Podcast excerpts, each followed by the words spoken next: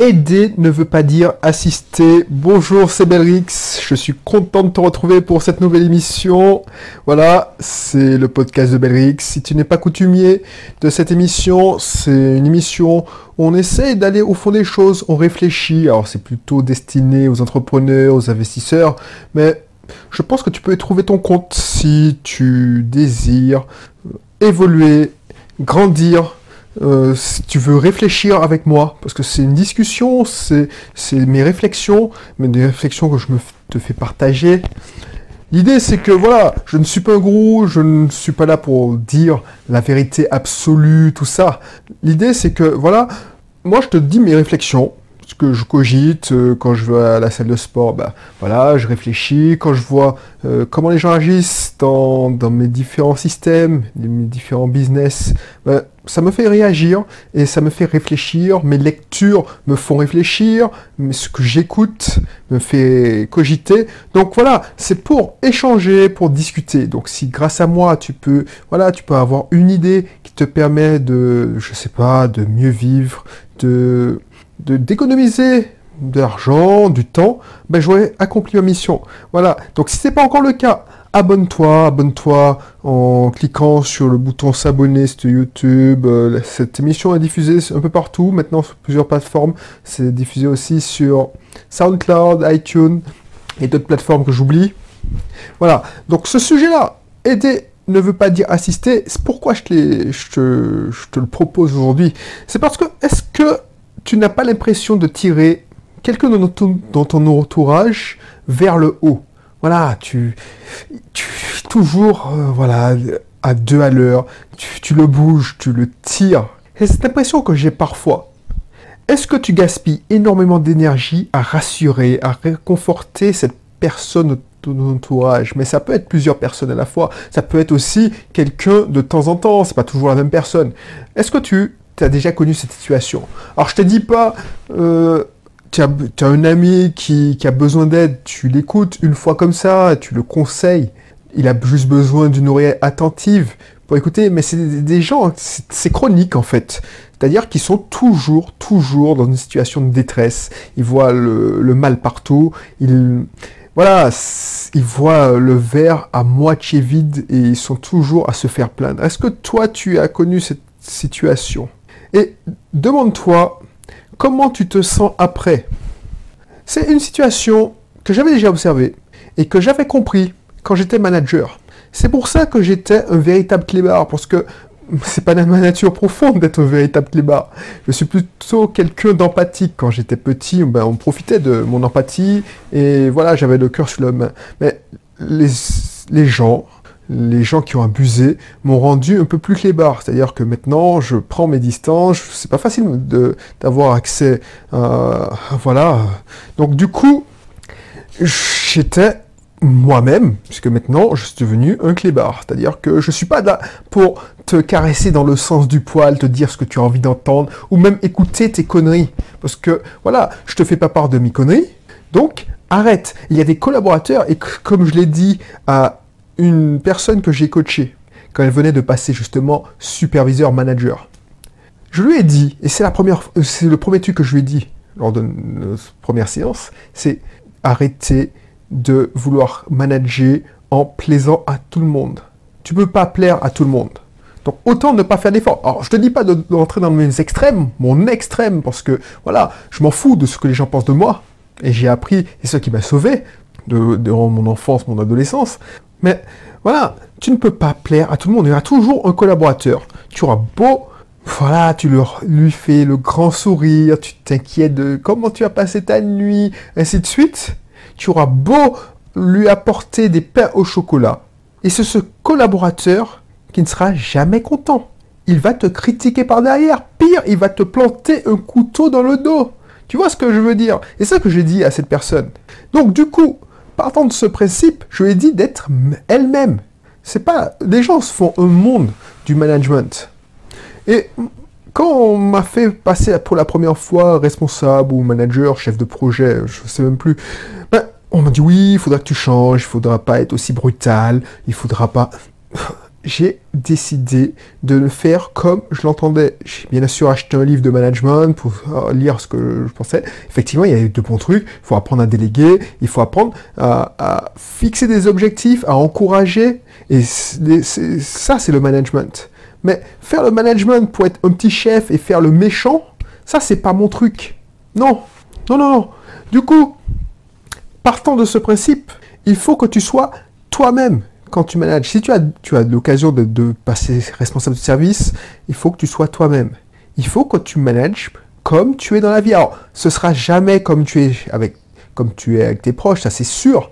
On joue tous un petit rôle. Bah, ça dépend, mais c'est pas, c'est pas nécessairement mauvais. Tu vois ce que je veux dire? C'est-à-dire que quand tu, as, quand tu es en face de certaines personnes, bah, tu es comme ça. Quand tu es en face de ta maman, euh, seul avec ta maman, hein, bah, tu es comme ça. Quand tu es en face de ton père et ta mère, bah, tu es comme ça. Tu vois, tu changes de, de façon de faire euh, quand tu es en fonction des personnes. Et c'est ça la, notre grande richesse, c'est-à-dire qu'on n'est pas unipersonnel, enfin on n'est pas unique nous-mêmes.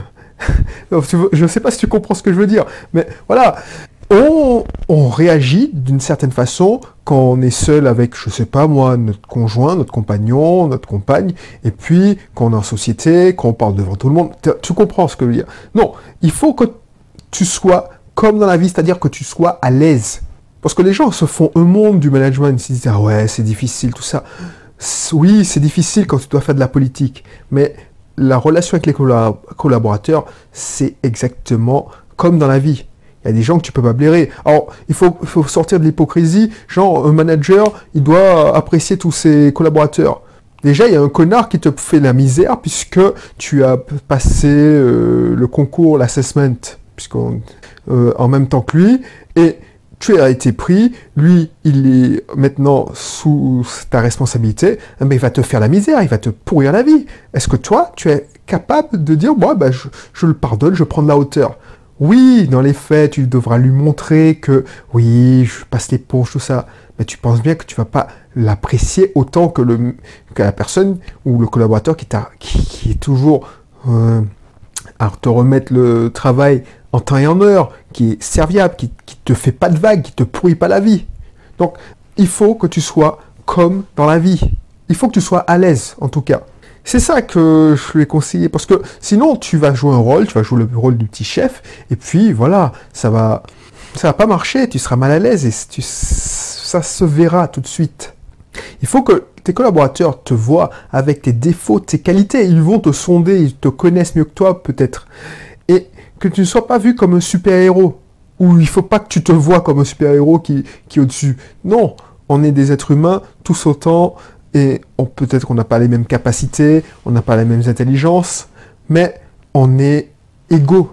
Égaux, euh, voilà, c'est un tort et, travers. Et moi, j'étais le premier à penser ça. Je, je me voulais être supérieur. Voilà, euh, je suis responsable informatique, donc je suis supérieur à quelqu'un qui répond au téléphone. Non, là maintenant, j'ai vu que chacun a offrir et une richesse à offrir au monde. Donc tu ne dois, pas, et aussi, justement, c'est le, soit se faire supérieur, soit te dire je suis un super-héros. Ça, c'est pas possible.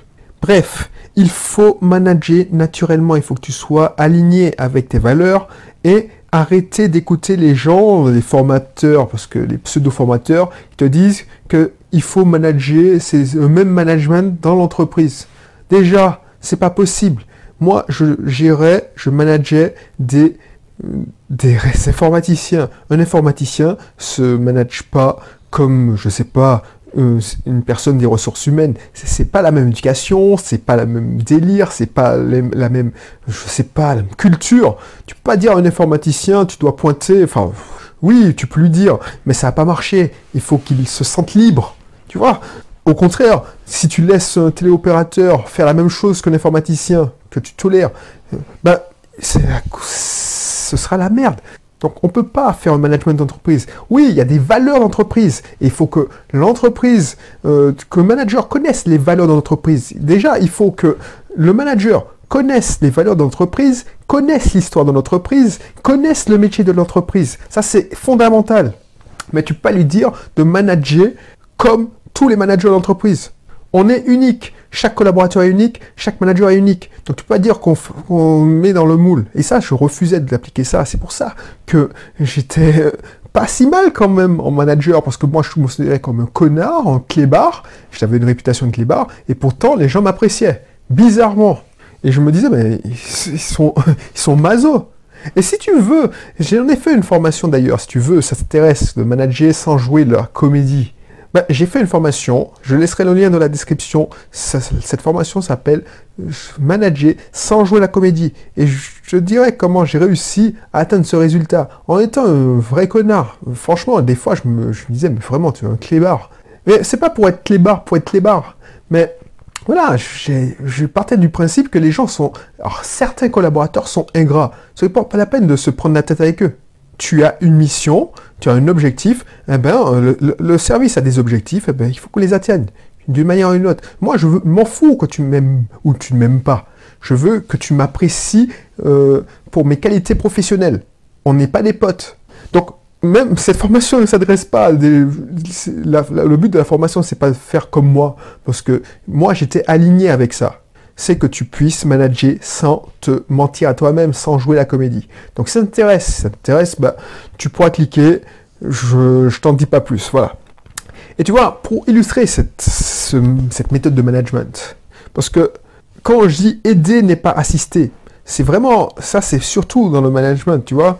J'avais euh, une collègue qui était euh, au même poste de...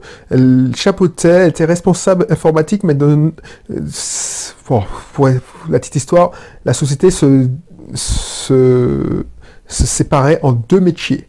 Donc moi, j'avais un poste de responsable informatique sur un métier, et elle en avait l'autre. Il n'y avait pas plus gentil que ce manager, ce responsable. Pas un mot plus haut que l'autre très gentil, serviable, poli, voilà. A contrario, moi, j'étais euh, voilà, son, complémentaire, son pendant, c'est-à-dire que j'étais le clébard, je disais fuck, euh, oh, bon, je m'en censurais moi, mais, mais mes collaborateurs savaient ce que je pensais quand je disais sale, et tu vois, donc il, il, souriait, il savait que c'était Belrix. Puisqu'il savait même pas, il savait même que je me, faisais appeler Belrix. Tu vois, donc moi je leur, leur cachais rien. Donc, franchement, il n'y avait pas plus euh, gentil et normalement, c'est moi qui aurais dû avoir des problèmes avec le comité d'entreprise et les DP. Donc, d'ailleurs, quand quelqu'un venait se plaindre et quand je l'envoyais euh, chier et quand je leur disais, euh, voilà, va te faire foutre, franchement, va te faire foutre, et tu peux te plaindre au DP, ça me fera plaisir, ça me fera un tableau de chasse en plus, ben j'ai jamais eu de souci avec les DP. On me disait, ouais, mais c'est toi, tu as un bon fond. Ok, je, je peux le... Donc, ça va, ça, ça, je, serais 10 ans, voilà, le personnage était peut-être haut en couleur, mais voilà, on le connaissait.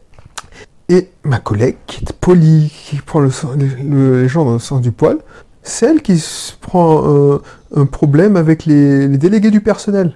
C'est là que tu te dis que voilà, le monde est injuste, on le sait déjà. Mais voilà, moi je m'attendais à tout sauf à ça. C'est pour ça, il faut tu sois aligné avec ta manière de manager. Et même si tu n'es pas manager, tu ne veux pas être manager, euh, voilà, il faut que tu sois, quand tu travailles, tu sois aligné avec tes valeurs et à ta façon de faire. Il ne faut pas que tu joues un rôle. Et tu vois, pourquoi je dis, il faut aider n'est pas assister. Parce que pour moi, c'est ça, c'est mon credo. C'est en crevant qu'on apprend. Ma théorie, c'est de laisser un collaborateur presque se noyer il faut qu'il boive la tasse. Voilà, boum Pour que, au dernier moment, vraiment, si je vois qu'il va se noyer, que je le sauve. Parce que ça peut te choquer ce que je te dis, mais c'est en crevant qu'on apprend. Il faut qu'il ressente euh, comment il a, quand, il aura, quand il va réussir, parce qu'il va réussir, parce que je vais l'aider à réussir. Ça, c'est euh, moi, je me définissais toujours manager coach. Quand il va réussir, il faut qu'il puisse apprécier, il puisse qu'il puisse voir, ah ouais, j'en ai bavé, mais j'ai réussi. Parce que là, il pourra apprécier. Si tu l'assistes, il va se reposer sur toi. Et résultat, tu vas le payer pour rien. Il ne va pas te soulager. Pire, il va te donner plus de boulot parce que tu devras repasser après lui. Il va faire le, il va essayer, faire semblant d'essayer, et puis tu vas, tu vas réparer ses pots cassés. Donc il va pas se fouler. Par contre, c'est ça le pendant. Il faut laisser les gens prendre l'initiative. Ce collaborateur, il doit prendre l'initiative. Ça marche aussi avec euh, euh, tes proches, ton petit frère, euh, tes enfants. Accepter qu'ils se trompent. Même si tu lui dis, voilà, tu ne fais pas ça comme ça, ne fais pas ça comme ça, je te... Bah, il y a des gens qui sont têtus et il faut qu'ils fassent leur expérience. Toi, on t'a laissé faire ton expérience. C'est pour ça que je te dis que c'est en crevant qu'on apprend. Et c'est le travers de nombreux managers. Ils laissent leurs collaborateurs ne prendre aucune initiative. Même toi, en tant que parent, si tu laisses ton, enfant ne prendre aucune initiative, du coup, il a peur de mal faire. Alors qu'il faut lui apprendre très tôt que c'est normal de se tromper. Résultat, si tu n'es pas là, ils ne font rien. Résultat, si toi, tu es un manager qui, qui, qui ne laisse pas des initiatives, tu ne délègues pas et tu, tu accumules plein, plein, plein de tâches et tu finis par faire un burn-out. Il ne faut pas assister, car qu'on le veuille ou non, quand tu assistes, cela te pèse, ça, te fait chier moyennement. Euh, franchement, toi tu penses que ce n'est pas normal de l'assister, donc tu le tu prends sur toi, tu dis ouais c'est un investissement, voilà je je le fais pour lui pour lui montrer, et après tu prends l'habitude parce que voilà c'est le servicieux, une fois tu le fais, ensuite tu vois que c'était si pas si difficile que et puis que c'est pas si rapide, donc tu lui remontes une deuxième fois, trois fois, et puis il prend ça comme habitude, tu le laisses pas, parce que tu le vois faire une connerie, tu dis ah non non non fais pas ça comme ça, je préfère faire moi, mes affaires moi-même, ah ben c'est l'engrenage, toi ça te commence à te peser, tu, tu dis bon c'est pas normal mais je le fais, c'est pointant, lui il prend ça comme un dû, et le plus souvent il n'est pas du tout reconnaissant. Et même si tu n'es pas ton patron, c'est la même chose avec tes proches. Dans une famille, il y a toujours quelqu'un à qui on fait appel pour déménager, pour donner un coup de main, pour... Voilà, c'est ce que j'appelle le bon samaritain. Je refuse d'être le bon samaritain.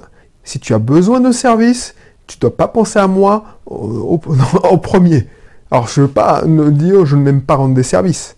Mais j'ai remarqué en, le faisant, parce que je rendais souvent service, tu vois. Quand, tu sais que tu as des compétences informatiques, ton téléphone sonne, c'est pas pour te demander tes nouvelles, c'est pour te dépanner. Est-ce que tu, as, tu es disponible ce week-end parce que j'ai mon PC qui a un virus, euh, je ne comprends pas comment on fait ça pour, sur Word? tu vois ce que je veux dire?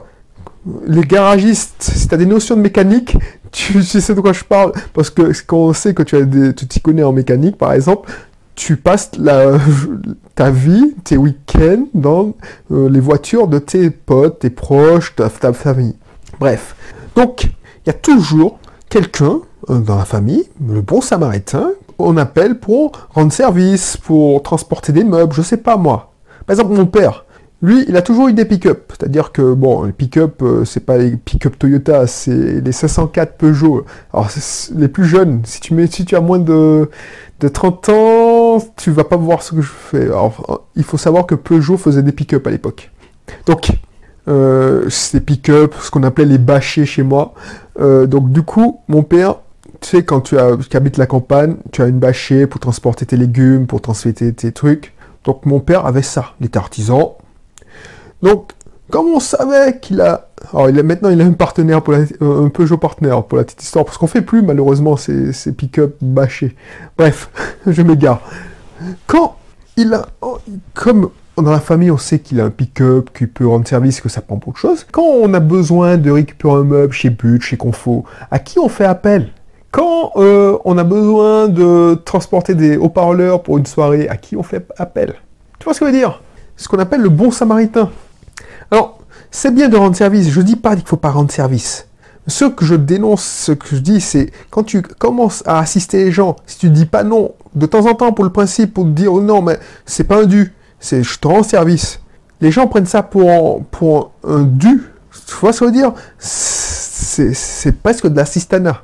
Donc quand tu ne peux pas, parce que tu as une bonne raison, tu ne peux pas, les gens sont presque plus fâchés que toi. Je sais pas moi. Euh, qu'est-ce que je peux te donner comme exemple? Est-ce que tu fais les devoirs de tes enfants à leur place?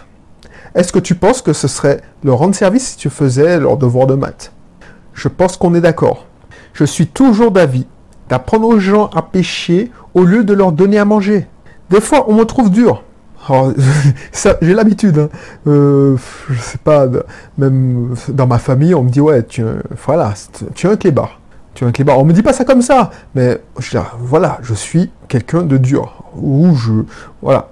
Mais quand je fais ça, je fais, je fais preuve de dureté, c'est pas parce que j'apprécie de faire ça, c'est que je remarquais que ça a de meilleurs résultats. C'est pour leur bien. Parce que j'ai testé la manière, je t'assiste, je te tire vers le haut. Mais les gens, non, ils n'ont pas leur le déclic. Donc ça sert à rien, tu vas perdre ton énergie. Il faut qu'ils se rendent compte d'eux-mêmes. Il faut qu'ils se bougent pour qu'ils apprennent mieux. Car c'est en crevant, je te le répète, c'est en crevant qu'on apprend. Si tu es toujours là pour assister les gens, ils ne vont pas progresser. Ça, je suis persuadé, je suis sûr que tu l'as remarqué. Donc, si ma manière de manager t'intéresse, je te laisserai prendre connaissance de ma formation manager sans jouer la comédie pour que le management te pèse de plus, pour que tu sois un manager épanoui et non un petit chef.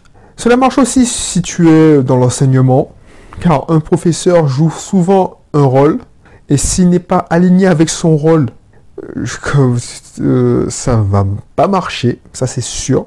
Et le prof que tu as sûrement le plus apprécié, ce n'est pas prof, et pour, pour que tu comprennes ce que je veux dire, c'est ceux qui étaient le plus alignés.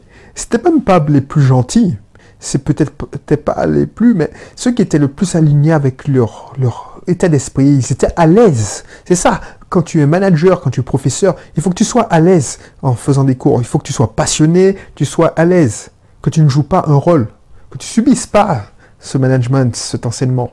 Tu vois ce que je veux dire? Je te laisse faire. Je te laisse cliquer dans le lien qui se trouve dans la description. Et d'ici là, je te dis à bientôt pour un prochain épisode. Allez, bye bye.